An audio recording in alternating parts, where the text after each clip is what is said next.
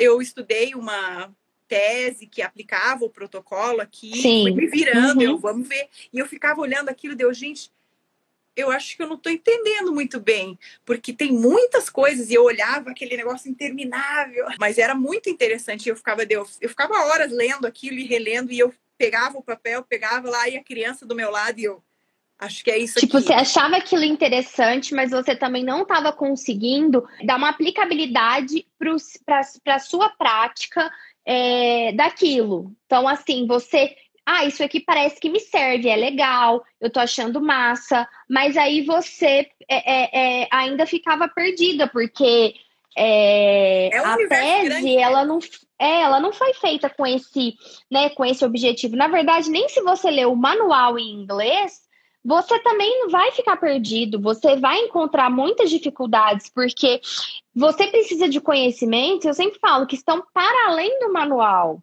Então, aí você vai ter uma facilidade, por exemplo, nas questões de desenvolvimento infantil, de desenvolvimento da linguagem, beleza? Você vai estar segura porque você é fono.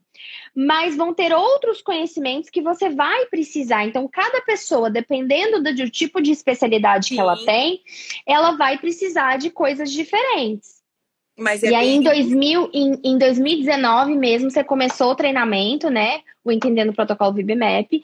E em 2019 mesmo, você já deve ter começado a aplicar, até porque já você já tinha. Uhum. Você, você, já tinha. Você já tinha ali a tese que você já tinha lido, as coisas foram se encaixando até a sua. A sua é, é, apreensão assim do conteúdo, né? A forma como você foi ali, você já recebia aquele conteúdo com mais facilidade, porque você já tinha lido, você já tinha ido na imersão, você já, você já conseguia sim, visualizar cada sim. coisa.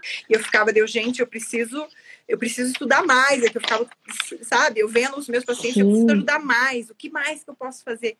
Que dicas eu posso passar para os pais, para os professores, para as pessoas que estão no universo dessa criança, né, no, no cotidiano, na rotina dela.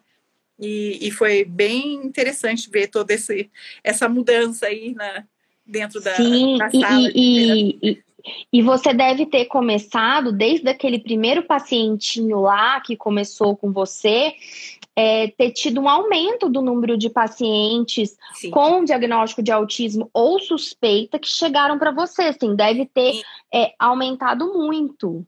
Sim, aumentou muito, muito.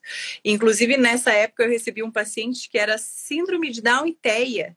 E eu fiquei, uhum. meu Deus, mas ele, ele é síndrome de Down e TEA, ou ele é TEA e síndrome de Down? Nossa, foi bastante interessante, assim, usar os protocolos, o protocolo para a aplicação dele, foi muito legal.